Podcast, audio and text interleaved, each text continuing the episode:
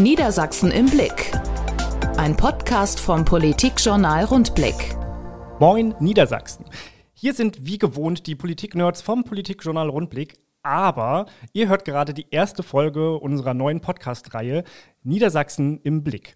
Anders als bei unserem schon längst bekannten Politik-Nerds-Podcast haben wir heute keine Gäste bei uns im Studio, sondern gewähren euch eher einen Einblick in unsere Redaktion. Mein Name ist Niklas Kleinwächter und bei mir sind meine Kollegen Klaus Wallbaum und Christian Wilhelm Link.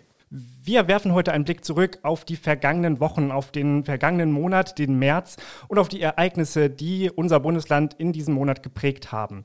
Dabei ordnen wir ein, wir geben unsere persönliche Einschätzung ab und erzählen auch ein bisschen was aus unserem Redaktionsalltag. Ich habe mir vorgenommen, bei diesem neuen Podcast-Format in jeder Folge ein bestimmtes Gegenstand mitzubringen, der etwas mit unseren Erlebnissen zu tun hat. Heute steht hier bei uns auf dem Tisch eine Flasche Wodka. Wir trinken hier natürlich nicht gerade schon am frühen Morgen, sondern bleiben noch äh, ganz gesittet beim Kaffee. Aber diese Flasche Wodka, die liegt schon seit Jahren im Kühlschrank, im Gefrierfach in unserer Redaktionsküche. Und die liegt da schon länger, als ich hier bin. Deswegen muss jetzt mal der Dienstälteste erklären, was es mit dieser Flasche auf sich hat. Und wenn er das getan hat, dann erschließt sich auch allen Hörerinnen und Hörern, warum wir mit dieser Flasche Wodka beginnen. Klaus, bitte. Ja, diese Flasche Wodka kommt nicht aus Russland, sondern aus der Ukraine. Und sie ist ein Geschenk ein Geschenk, das der ukrainische Botschafter Herr Melnik, Andrei Melnik, mitgebracht hat zum Redaktionsbesuch im Januar 2018. Andrei Melnik ist mittlerweile in Deutschland so bekannt wie fast alle Minister, bekannter als viele Minister der Bundesregierung, weil er ein ungewöhnlich Botschafter ist, ein sehr deutlicher Botschafter, jemand, der seine Meinung nicht zurückhält. So war es auch, als er im Januar 2018 hier bei uns war und wir haben damals schon über den Konflikt zwischen Ukraine und Russland gesprochen. Und er war damals schon auch hier äh, zu politischen Gesprächen in Hannover, hat mit dem Ministerpräsidenten Weil gesprochen und mit Vertretern der Landtagsfraktion und anschließend war er bei uns. Und ähm, in der neuen Osnabrücker Zeitung habe ich neulich gelesen, wie ein Kollege beschrieben hat, dass Herr Melnik damals, denn er war damals auch bei der Neuen Osnabrücker Zeitung, dass Herr Melnik damals auf viel Unverständnis gestoßen ist und sich kaum einer um seine Anliegen gekümmert hat und die Warnungen vor Russland, die er ausgesprochen hatte, damals schon nicht ernst genommen worden waren. Ähm, das war zu der Zeit so. Ähm, bei uns hat Herr Melnik seine Botschaften auch geäußert und als Geschenk zum Ende diese Flasche Wodka hier gelassen. Und wir haben sie dann in der Folge bei verschiedenen Anlässen getrunken, unter anderem mit dem russischen Honorarkonsul Heino Wiese, der jetzt nicht mehr Honorarkonsul in Russland, für Russland ist. Und äh, ja, das ist die Geschichte etwas länger jetzt erzählt, dieser Flasche. Vollkommen angemessen, die Länge dieser Geschichte. Das, diese Flasche steht also ein, ein Stück weit für Völkerverständigung, die hier in der Redaktion stattgefunden hat, zumindest für einen ganz kleinen Versuch. Man muss sich das mal vorstellen, 2018, da, da, da war die Krim-Annexion schon vier Jahre her. Und trotzdem hat er kein Gehör gefunden. Das, das drückt, glaube ich, ganz gut aus, was, warum jetzt diese Krise so eskalieren konnte. Und damit sind wir jetzt schon mittendrin im Thema. In der Ukraine herrscht Krieg. Am 24. Februar sind die russischen Truppen einmarschiert. Der Tag war ein Wendepunkt. Klaus, Christian, erzählt mal, wie ihr diesen Tag erlebt habt. Also ich war an dem Morgen im, im Landtag und habe natürlich ähm, nach dem Aufstehen morgens schon zu Hause gehört, was in der Nacht passiert war. Und ähm, ziemlich bald trudelten die ersten Nachrichten auf dem Handy ein, dass die Tagesordnung wohl umgestellt werden sollte. Das waren Initiativen aus verschiedenen Fraktionen. Und so kam es dann auch. Und wir erlebten eine ganz angespannte ähm, Landtagssitzung, die aber auch besonders qualitätsvoll war. Und das ist öfter so, wenn Abgeordnete vom globalen Ereignissen berührt sind äh, und dann spontan reden müssen, dass diese Reden sehr viel besser sind, sehr viel authentischer sind, als wenn die Abgeordneten schon Tage vorher Zeit hatten, ihre Reden auszuarbeiten. Und so war es an diesem Tag dann auch. Es war eine Sternstunde des Parlaments, die Debatte, die wir dann erlebt haben, und eine sehr angespannte Situation im Landtag. Ja, ich gehörte ja zu den Leuten, die das überhaupt nicht kommen gesehen haben, diesen Angriffskrieg von russischer Seite. Am Anfang war ja so viel Säbelrasseln, das kennt man ja. Ähm, dachte, okay, das wird sich schon einpendeln, habe noch eine, für Donnerstag eine ganz launige Tageskolumne geschrieben. Das war mir dann am Tag selber super unangenehm und äh, konnte es auch gar nicht glauben, als ich das dann in den Nachrichten gelesen habe, was da wirklich abgelaufen ist an der Grenze. Und dann saßen wir hier am Donnerstag und hatten Regionspräsident Steffen Krach zum Klartext-Podcast da. Und äh, dann prasselten auch noch die Nachrichten links und rechts auf uns noch nebenher ein. Deswegen war die Folge, wir waren, glaube ich, alle so ein bisschen durch den Wind ähm, kam nebenher auch dann noch die Nachricht an äh, Steffen Kracht, war, glaube ich, einer der ersten, die es erfahren haben, dass Heino Wiese dann auch äh, der angesprochene Generalkonsul dann zurückgetreten ist, weil er sich nicht mehr mit den Kriegszielen von Wladimir Putin gemein machen wollte. Der hat ja dann noch äh, gut den Absprung gekriegt, Heino Wiese, im Gegensatz zu ähm, anderen Würdenträgern aus Niedersachsen. Auf diese anderen Würdenträger kommen wir gleich nochmal zu sprechen. Äh, wohl oder übel, da kommen wir nicht dran vorbei. Ich, ich erinnere mich daran, dass ähm, ich an einem Tag aufgewacht bin, die Nachrichten auf dem Handy gesehen habe und so dachte, oh Gott, und wie, wie soll ich jetzt in den Landtag gehen und einen ganz normalen Arbeitstag durchleben und, und so ganz andere Sachen behandeln? Und dann war ich fast froh, sehr, sehr froh, dass es im Landtag diese Debatte gab, die wir dann verfolgen konnten. Dann, dann war man dran, direkt mit dabei und, und könnte sich mit diesem Thema beschäftigen, es auch mit verarbeiten. Das fand ich für mich sehr wichtig. Und dann habe ich überlegt, was, was sind denn so die ersten Auswirkungen? Was können, wie könnten wir jetzt irgendwie auch über unser Blatt ähm, das transportieren? Und äh, da passte es sehr gut, dass sowieso auf der Tagesordnung des Landtags diese LNG-Terminals standen. Ähm, aber auch die kommen wir gleich nochmal separat zu sprechen. Denn ziemlich schnell wurde dann ja im Landtag klar, dass dieser Krieg alle Ressorts, so gut wie alle Ressorts äh, der Landespolitik auch mit betrifft. Ähm, ich habe mal geschaut und glaube, dass ein Ressort, ein einziges Ressort nicht betroffen ist. Und ähm, wir gehen jetzt einfach mal alle durch, alle Bereiche der Landesregierung und ähm, wir drei schmeißen mal immer so rein, was uns da, dazu einfällt, was äh, dieses Ministerium damit zu tun hat. Und so können wir die Entwicklung der letzten drei, vier Wochen ja nochmal ein bisschen nachzeichnen, wie sehr dieser Krieg in der Ukraine Niedersachsen und damit auch uns als Rundblickredaktion betroffen hat. Beginnen wir mit der Staatskanzlei, das ist vielleicht am einfachsten. Die Staatskanzlei hat eigentlich gar keine Aufgaben genau genommen, aber auf der anderen Seite der Ministerpräsident ist natürlich auch für alles, was äh, Kontakt zur Bundesebene angeht und auch für die Repräsentation äh, das Aushängeschild der Landesregierung und damit derjenige, der die Politik der gesamten Regierung nach außen in erster Linie vertreten muss. Und äh, es war für ihn auch besonders schwer, weil er ja nun bekanntermaßen vorher immer zu der Gruppe derer in der SPD gehörte, die ähm, viel Verständnis für Russland aufgebracht hatten. Die Rede ist von Ministerpräsident Stefan Weil. Kommen wir zum nächsten SPD-Lehr. Boris Pistorius, Innenministerium. Das Innenministerium hat einen Krisenstab gebildet. Krisenstab, ja, natürlich die Flüchtlingsunterbringung. Das ist auch als Kommunalministerium das Wichtigste, was das Innenministerium tun muss, außer im Katastrophenschutz, aber auch Abwehr von Cyberattacken, die ja auch befürchtet werden, dass die, dass die zunehmen werden. Dann das Sozialministerium oder auch Gesundheitsministerium war ja eigentlich die ganze Zeit mit Corona befasst und ähm, da gab es dann ziemlich schnell eine Pressekonferenz, die normale Corona-Pressekonferenz.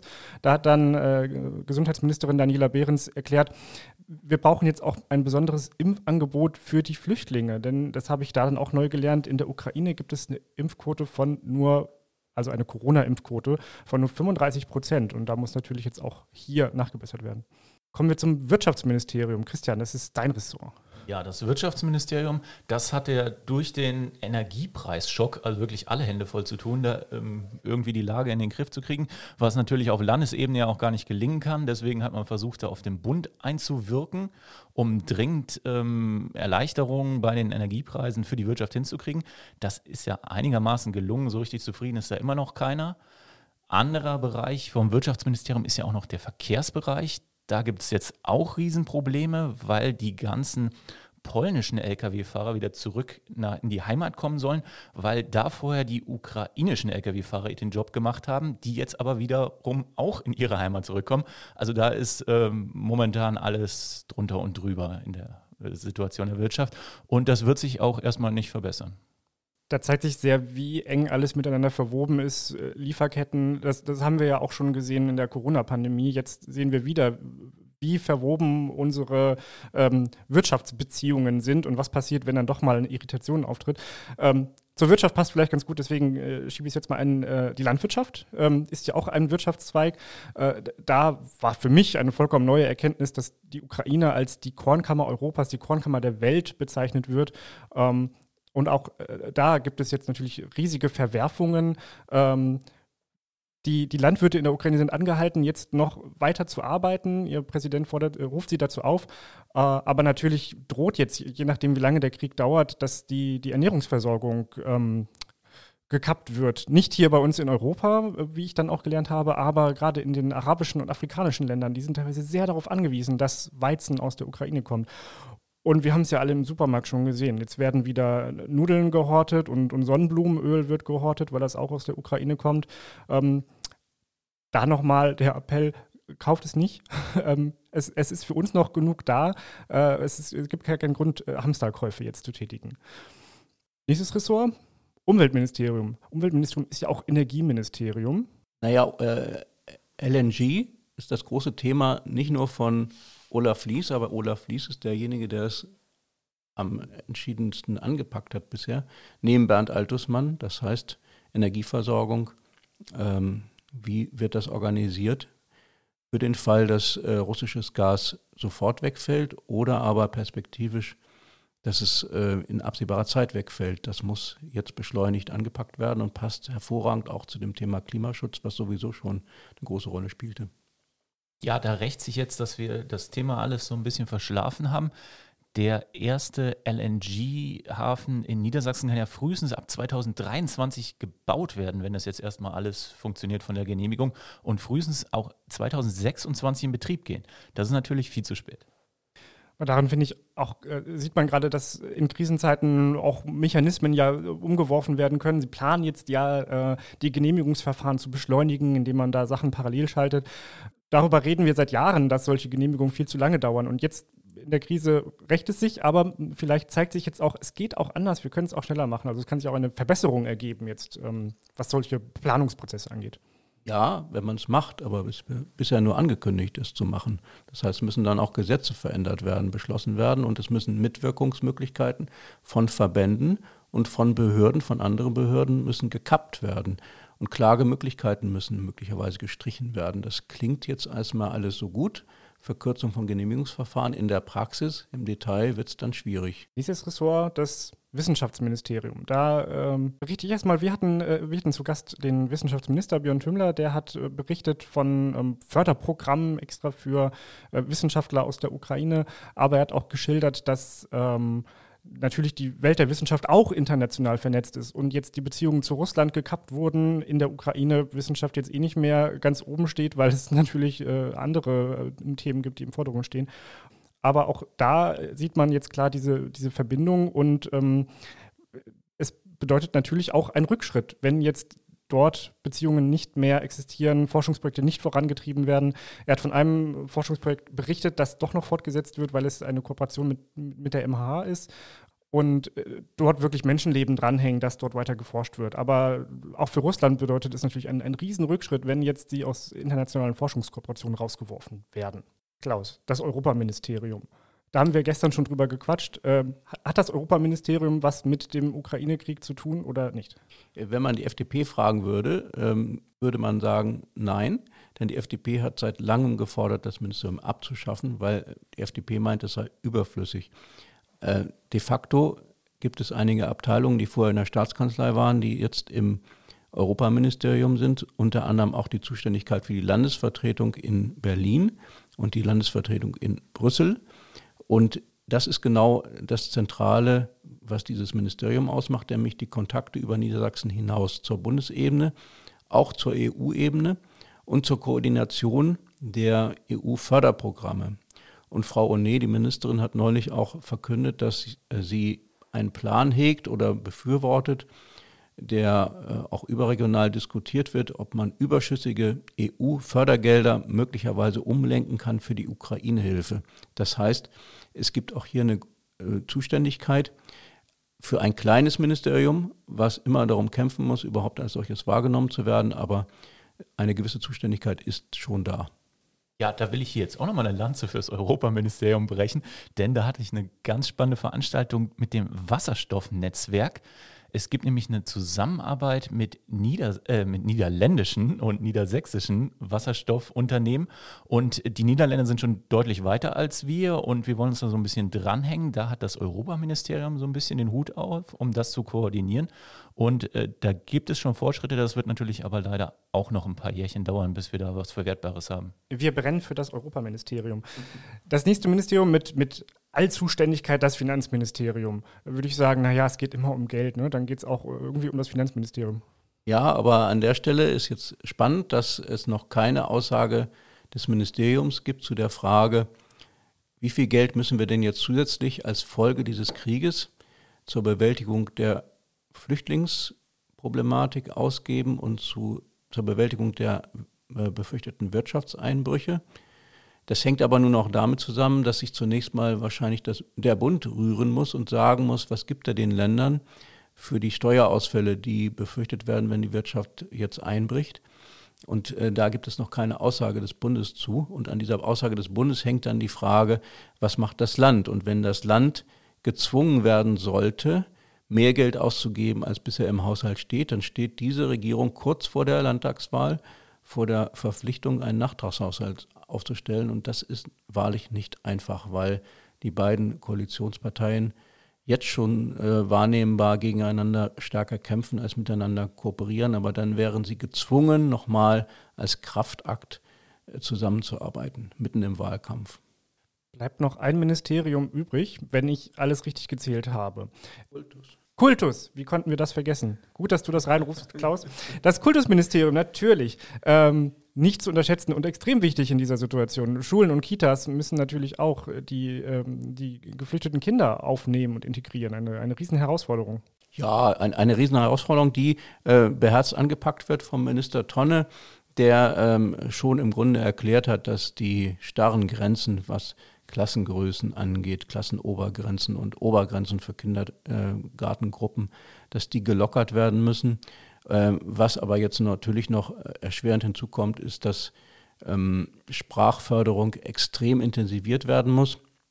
Das ist auf der einen, steht auf der einen Seite, auf der anderen Seite sind ja viele Kinder auch mit ihren Müttern gekommen und ähm, man hofft, dass diese Mütter eingesetzt werden können für die, nicht nur für die Betreuung der ukrainischen Kinder, sondern auch für die Ausbildung und für die Sprachförderung. Jetzt bleibt aber nur noch nach dem Ausschussprinzip ein Ministerium über, das Justizministerium, das aktuell zumindest noch nichts mit dem Krieg in der Ukraine zu tun hat. Ich habe mir sagen lassen, es könnte sein, dass es jetzt nochmal um Opferschutz gehen könnte, aber noch nicht zum jetzigen Zeitpunkt. Das ist quasi etwas, wo das Justizministerium noch mit in diesen Bezug reinkommen könnte. Christian, äh, du warst zusammen mit äh, unserer Kollegin Audrey vor ein paar Wochen hier in Hannover auf dem äh, Messegelände und hast dir angeguckt, was da, wie wieder diese Zeltstadt aufgebaut wurde, wie da jetzt gerade die Flüchtlinge aufgenommen und ähm, untergebracht und dann weiter verteilt werden. Erzähl mal ein bisschen, wie war da so dein Eindruck? Wie ist da die, die Stimmung, die Ausstattung? Wie läuft das? Ja, das ist erstmal beeindruckend, wie schnell die Feuerwehr Hannover da so eine riesige Messehalle mit äh, mit einem riesen Lager aufbaut. Also man muss sich das so vorstellen, es sind lauter kleine Zeltdörfer, die da entstehen, wo dann immer so kleine Dorfgemeinschaften, so nennt sich das dann, ähm, untergebracht werden. Äh, relativ spartanisch, das sind einfache Betten in einfachen Zelten, immer acht Stück, wenn ich das noch richtig auf die Reihe kriege. Ähm, sonst auch nicht viele andere Annehmlichkeiten des Lebens. Es gibt viele, viele Waschmaschinen, aber jedes Zeltdorf hat zum Beispiel nur einen Kühlschrank. Ähm, zum Glück gibt es dann eine zentrale Essensversorgung.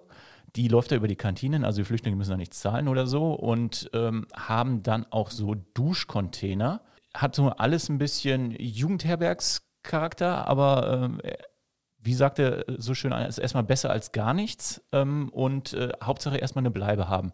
Das ist für viele, glaube ich, ja auch das Wichtigste, denn äh, wenn man dann gesehen hat, wie die am Messebahnhof Laatzen ankommen, momentan sind das so fast zwei, also in der Regel so zwei Züge am Tag, bis zu 600 Leute sind da drin und die haben fast nichts dabei. Also die sehen aus, als äh, wären sie gerade mal zum Einkaufen runter an die Straße gegangen, haben, manche haben noch so, ein, so einen Koffer dabei, äh, einen Rollkoffer und einen Rucksack. Das ist dann auch das höchste der Gefühle. Einige haben wirklich nur Einkaufstüten dabei. Und äh, nicht mal richtig Winterkleidung, haben aber teilweise riesige Fußmärsche hinter sich, sind mit dem Bus gefahren, mit dem Zug quer durch Polen natürlich, dann nochmal in Frankfurt oder da fahren die morgens oder äh, mittags los, fahren dann durch bis nach Hannover, äh, stundenlang unterwegs, kommen dann hier an sind dann auch erstmal äh, total überfordert, was, was äh, gibt es hier überhaupt? Dann werden die erstmal in die Messehalle ge gekarrt. Da werden die kurzzeitig untergebracht und von dort aus dann, wenn sie nicht in Hannover bleiben, noch weiter verteilt in die Kommunen in Niedersachsen. Und das geschieht dann über Busse und da guckt man jetzt ja momentan, wo man die überall unterbringen kann. Hannover ist also Drehkreuz für die äh, Flüchtlinge, die jetzt äh, nach Deutschland kommen und die von hier aus weiterverteilt werden. Hannover ist leider auch noch ähm, in, in das Blickfeld der Öffentlichkeit geraten wegen eines ganz besonderen Bürgers dieser Stadt. Bis vor kurzem noch Ehrenbürger, jetzt nicht mehr. Es geht um Gerhard Schröder. Gerhard Schröder spielt eine unrühmliche Rolle in dieser ganzen Angelegenheit, weil er immer noch eng verbandelt mit Putin ist ähm, und mit, mit Gazprom und überhaupt nicht davon lassen will. Ähm, Klaus, wie schätzt du die Lage rund um Gerhard Schröder ein und was bedeutet das für die SPD? Ja, man muss zunächst mal sagen, warum ist es, warum ist es eigentlich ein, ein großes Problem? Es ist ein großes Problem, weil Gerhard Schröder äh, offizielle Funktionen wahrnimmt für russische Gasunternehmen. Das ist ja an sich erstmal äh, jahrelang hingenommen worden und wurde jahrelang wenig problematisiert. In diesem Moment aber seit dem 24. Februar sind diese Gasunternehmen ein Bestandteil, spätestens jetzt wird deutlich, sie sind ein Bestandteil von Putins Kriegsstrategie. Er hat äh, die Gasförderung, die, Gas, äh, den, den, die, die Gasexporte von Russland nach Deutschland dafür eingesetzt, äh, Druck auszuüben und es ist für ihn ein Mittel im Krieg. Und Gerhard Schröder ist offizieller Vertreter dieser Unternehmen im Aufsichtsrat und steht damit auch für Putins Politik. Und er hat es versäumt, recht früh nach dem Ausbruch des Krieges, wie manch andere, wir haben schon Heino Wiese erwähnt, äh, sich zurückzuziehen und zu sagen, sorry, da mache ich nicht mehr mit, sondern er ist dabei geblieben. Und dann hat er auf verschiedenen Wegen versucht, äh, sich zu rechtfertigen. Er ist erstmal abgetaucht, dann hat er ja versucht, auch ähm, mit einer persönlichen, offenbar persönlichen Initiative äh, Putin aufzusuchen, um mit ihm zu reden. Das blieb alles im Nebel, was genau dort passiert ist. Auf jeden Fall verfestigt sich der Eindruck, dass Gerhard Schröder diesen Absprung, den er längst hätte machen müssen, verpasst hat. Wahrscheinlich auch zum Schluss in der Fehleinschätzung, er selber sei noch ein Spitzenpolitiker und könne im Grunde durch sein Agieren äh, die Vermittlungsbemühungen beschleunigen.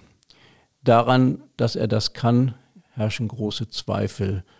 Und dadurch, dass Gerhard Schröder sich in dieser Situation nicht eindeutig distanziert von dem, was dort passiert und distanziert von dem Kriegstreiber Putin, wird auch seine Partei, die SPD, in Mitleidenschaft gezogen. Das spiegelt sich vielleicht noch nicht in Umfragen wieder, auch noch nicht in Wahlergebnissen, aber niemand auf der Welt kann doch behaupten, dass die SPD, wenn sie jetzt erklärt, ähm, dass die Kontakte zu Gerhard Schröder abgebrochen seien, von Gerhard Schröder befreit sei. Nein, Gerhard Schröder steht mit für die SPD und die SPD steht mit für Gerhard Schröder, solange sie ihn nicht aus der Partei ausgeschlossen hat. Und ein solcher Ausschluss der beantragt wurde und geprüft wird im Moment, wird noch sehr lange Zeit dauern, bis dort eine Entscheidung fällt. Rechnest du damit, dass äh, im kommenden Monat sich äh, irgendetwas noch tut in der, in der Causa Gerhard Schröder? Wir müssen sehen, äh, wie sich die Vermittlungsbemühungen zwischen Ukraine und Russland entwickeln. Da spielt ja die Türkei eine wichtige Rolle und Gerhard Schröder war neulich in der Türkei. Ich vermute mal, dass von ihm oder von interessierter Seite ähm, noch verbreitet werden wird, dass er dabei ist, an einer Vermittlung zu arbeiten. Nur wie ähm, realistisch ist das, dass er da wirklich eine wichtige Rolle hat? Ich habe da große Zweifel. Der Krieg in der Ukraine hat uns fast die Corona-Krise komplett vergessen lassen. Aber die ist ja auch noch da. Allerdings sollte sie nun Mitte des Monats, am 20. März, offiziell von der Bundesregierung verkündet beendet werden. Die Maßnahmen sollten auslaufen. Wir haben uns hier in Niedersachsen jetzt noch so einen kleinen Puffer gegönnt. Also wir, wir sind doch noch drin in den Maßnahmen bis zum 2. April. Dann ist wirklich Schluss. Freut ihr euch denn darauf, dass die Maskenpflicht und alle möglichen Corona-Regeln jetzt fallen oder macht euch das eher Angst?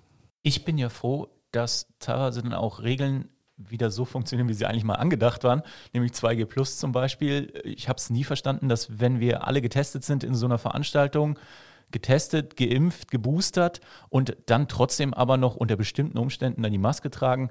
Also war für mich nachher viel zu verworren und da bin ich jetzt echt froh, dass es mal wieder klare Regeln gibt und auch ein bisschen Eigenverantwortung. Also man kann ja darauf hoffen, denke ich, dass die Niedersachsen da, wo es eng wird, dann immer noch mal eine Maske dabei haben und ähm, die auch aufsetzen oder einfach auch Abstand halten. Das hat sich jetzt mittlerweile eingebürgert.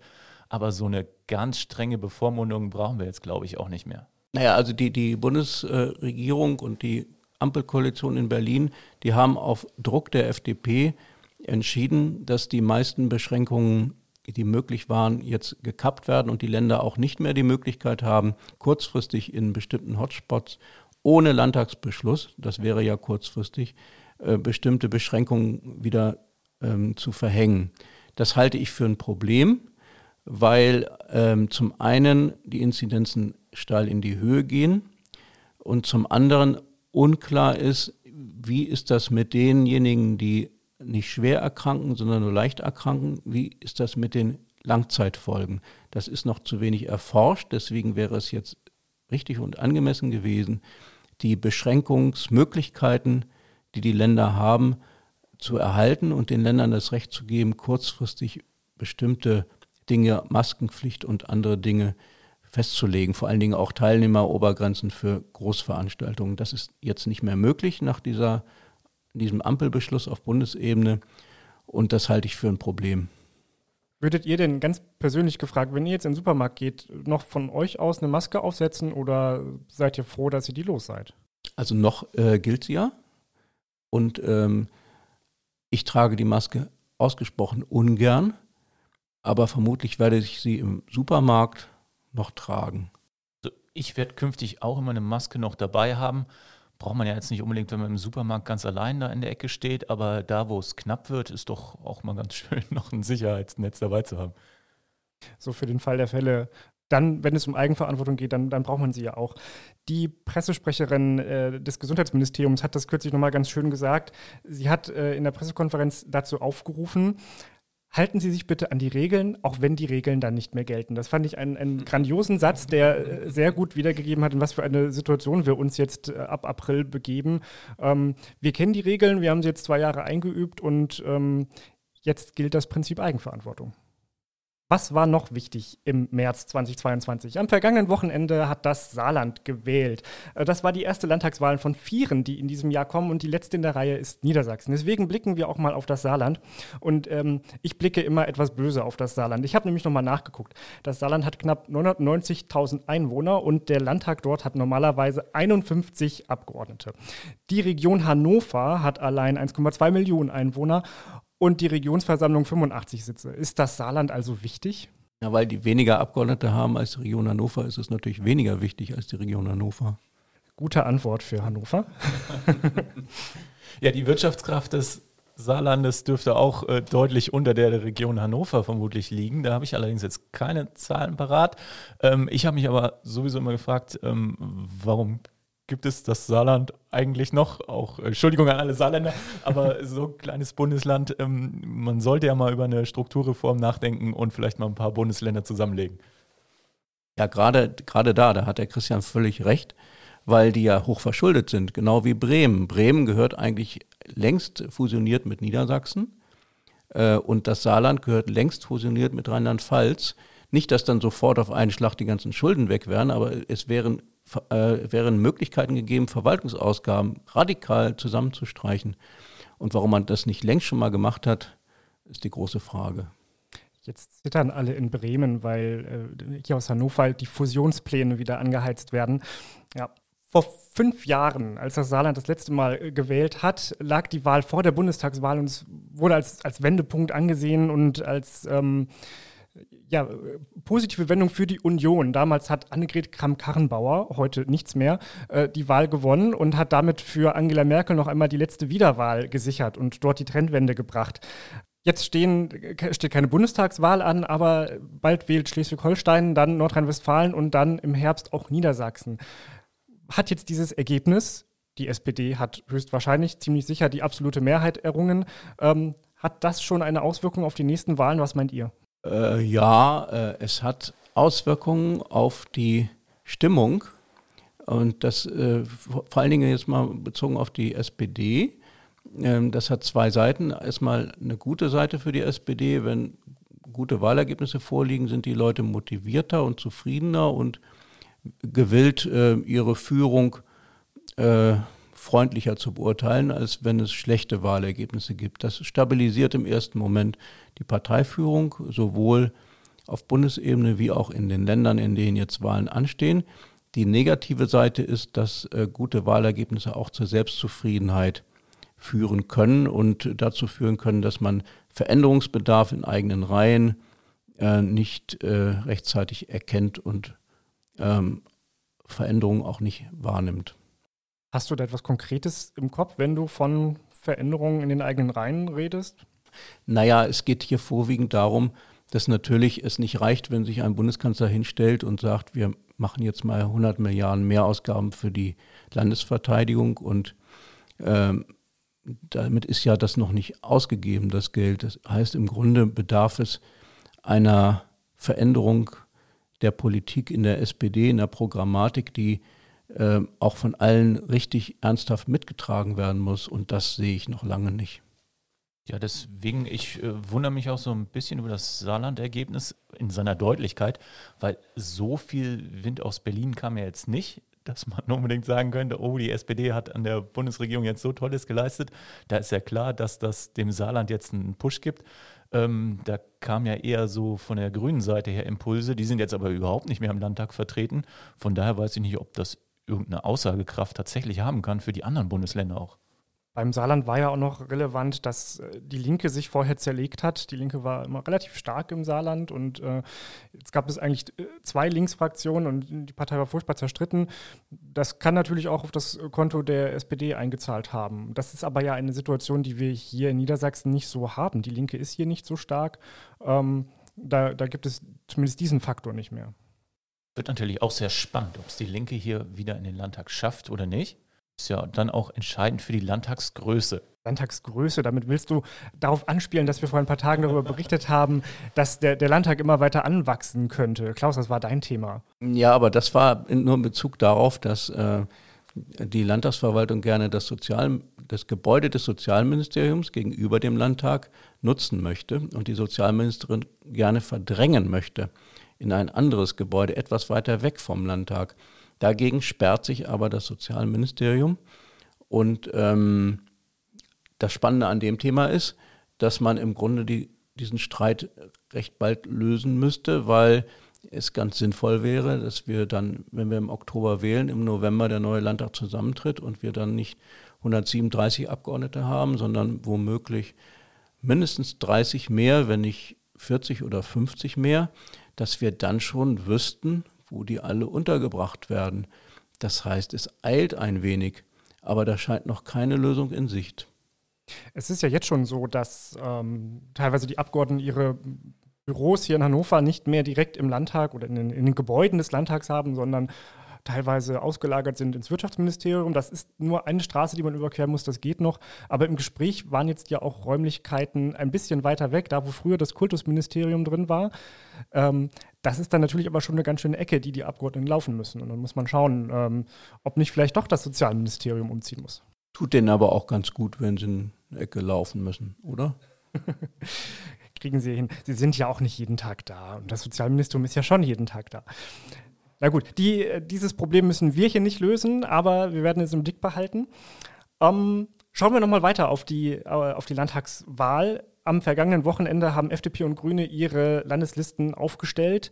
Äh, Klaus, du hast dir beide Parteitage angeguckt, parallel und, und im Wechsel. Gab es irgendwelche Überraschungen deiner Meinung nach? Überraschend war vielleicht, dass sich äh, die Parteiführung sowohl bei Grünen als auch bei FDP mit ihren vorher ausgekungelten Konzepten weitgehend durchsetzen konnten. Das ist in den letzten Jahren nicht immer so gewesen. Ähm, und die zweite Überraschung vielleicht, was die Grünen angeht, dass doch wiederum, vielleicht sogar noch deutlicher als früher, klar wird, dass dieser Landesverband der Grünen sehr stark links ausgerichtet ist. Das sah man auch an einigen neuen Kandidaten.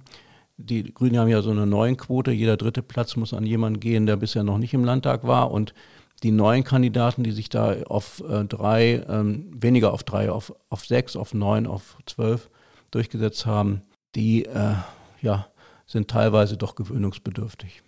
Gewöhnungsbedürftig, weil sehr weit links stehend aus deiner Perspektive? Ja, nicht, nicht nur äh, sehr weit links stehend, sondern auch mit, mit merkwürdigen, teilweise merkwürdigen Ansichten, wenn ich da ähm, höre, dass äh, da die Clankriminalität als solche in Frage gestellt wird. Das finde ich dann schon äh, durchaus problematisch für so eine grüne Partei im Wahlkampf. Es geht dabei dann ja auch immer um die Koalitionsfrage. Im Moment total schwer abzuschätzen. So lange ist es noch so lange hin bis zur Landtagswahl. Schwer zu sagen, was möglich wäre. Aber äh, Schwarz-Grün ist ja auch immer mal Thema oder eben eine, eine Jamaika-Koalition.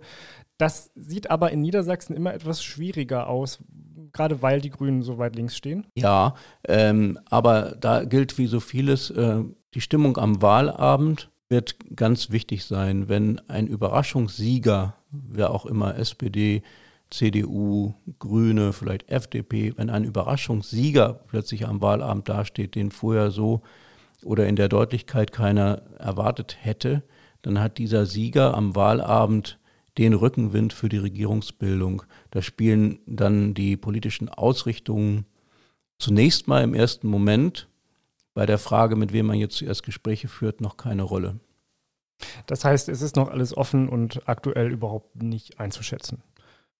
Von der FDP höre ich ja auch immer, dass man sich mit den Grünen eigentlich ganz gut versteht. Und wenn die das bei der FDP hinkriegen, bin ich mal zuversichtlich, dass die das bei der CDU auch hin, äh, hinbekommen könnten. Ich glaube auch, dass FDP und Grüne gerade jetzt in der ähm, laufenden Legislatur, wo sie gemeinsam Opposition sind, ein bisschen zueinander gefunden haben. Das merkt man auch im, im, Landtagsplenum nicht so stark, aber ich finde es in den Ausschüssen immer ganz bemerkenswert, weil er ein riesiger Block der Großen Koalition sitzt und dann zwei Abgeordnete, einer von Grünen, einer von FDP, die müssen natürlich zwangsläufig irgendwie ein bisschen enger zusammenrutschen, sonst wird es schwierig. Einspruch an einer Stelle, ja.